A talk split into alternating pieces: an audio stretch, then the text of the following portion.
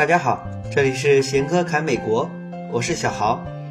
今天跟大家讲的是一所非常重视本科教育，它采用小班授课，并且啊推崇跨学科研究的学校——里海大学。里海大学啊是一八六五年创校的，到现在已经一百多年了。现在咱们啊国内对它不太熟悉的原因呢，很大一部分啊是因为这个学校过去不太注重宣传，所以咱们国内知道的比较少。但是咱们不知道，可不代表人家不好啊。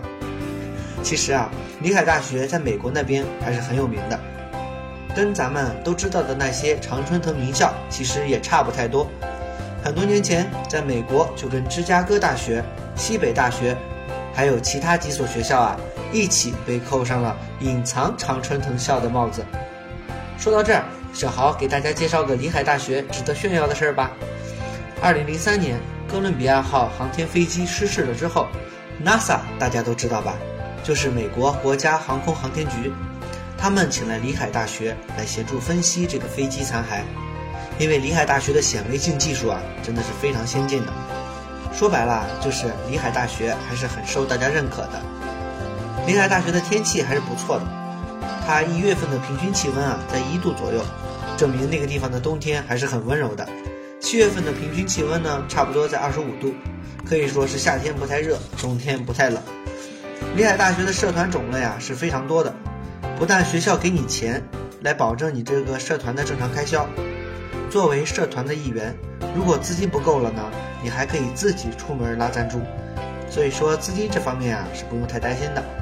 而且每学期开学都会有社团推介会，大家可以在这个时候申请加入自己感兴趣的社团，像是啊文艺、社会、音乐、电竞各种社团应有尽有。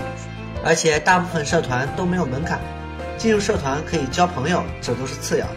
咱们主要啊是训练口语的，对吧？另外啊，要是这么多种社团你都不愿意进也没事儿，咱们可以自己创一个。你拉上四个小伙伴呢，就能成立一个属于你的社团。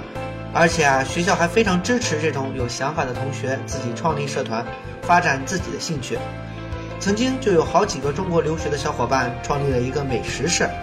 平时没事干的时候，就是去吃好吃的，拿着学校的拨款去吃各种美食。慢慢的呢，有一些对吃感兴趣的外国小伙伴也加入了进来，社团不断壮大，大家一起包饺子、做红烧肉什么的，也是一段非常有趣的回忆。你想想，吃也吃了，朋友也交了，口语还练了，最重要是还不要咱们自己花钱，想想都是不错的。另外，学校的住宿条件也是非常好的。山顶和山腰一般都是兄弟会的宿舍。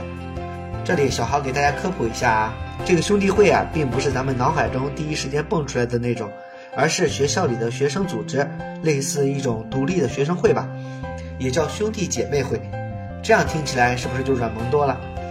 里海大学的兄弟会啊，大致能分成三种，一种是纯社交型的，说白了就是交朋友型的，大家都住在一栋房子里，一起学习，一起玩。另一种呢是学习型的，我觉得可以叫成学霸型的，就是大家平时互帮互助，但是啊主要以学习为主。还有一种啊就是综合型，也叫混合型的，就是学习和社交都会有，而且规模会大一些，人也比较多。不过加入这种兄弟会啊都有 GPA 的要求，就是怕一些学习不好的人进去混。看见没有？现在加入个组织都需要 GPA 了，真是男人听了会沉默，女人听了会流泪啊。一般兄弟姐妹会啊，会有定期的活动，比如去社区服务啊，或者是去郊游什么的。咱们说回宿舍啊，山腰往下一点啊，就是大一到大四的宿舍；山脚呢，一般就是大四或者研究生的宿舍了。这样的宿舍安排啊，是非常锻炼身体的。回个宿舍都得走很久，你想吃胖都很难。上课回宿舍啊，都要爬山，想吃怕胖的同学们要抓紧了，你们的机会来了。宿舍有分为单人间、双人间和三人间。不过啊大部分都是双人间，每一层宿舍楼呢都有一到两个学生宿管，每一片宿舍区域呀还都有专业的管理人员。学生宿管呢，咱们自己也可以申请。这里小豪又要给大家科普一下宿管这份工作了。他这份工作啊，咱们国际生也可以申请。这个工作是会发工资的，而且发的工资你都快能交住宿费了。咱们也不主要是看钱，对吧？主要是做这份工作啊。可以锻炼你应对突发状况的能力，十几个宿管要调节几百个人的关系，咱们不但拿钱，还能得到锻炼，你说多好？当然，如果你不想住宿舍的话，也可以在学校外面租房住，会比学校内便宜一些。学校附近有很多可以出租的房子，基本都是小洋楼，还带有停车场。或者你可以找三五个玩得好的小伙伴一起合租，更便宜。关于安全方面呢，小镇的安全性很高，很少发生什么民事案件之类的。顺便说一句，咱们的学校也是非常安全的。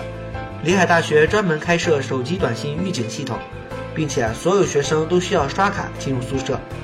同时呢，还专门成立了里海大学警卫处，所以你可以安安心心的在这里发愤图强了。好了。今天的里海大学有没有让你想去的欲望呢？如果你想了解更多关于美国留学的消息，欢迎私信我或者关注我的个人微信公众号“贤哥侃美国”。另外呢，为了更好的与大家沟通，解答大家的问题，欢迎大家加入贤哥的粉丝群，咱们一起畅聊。下期见。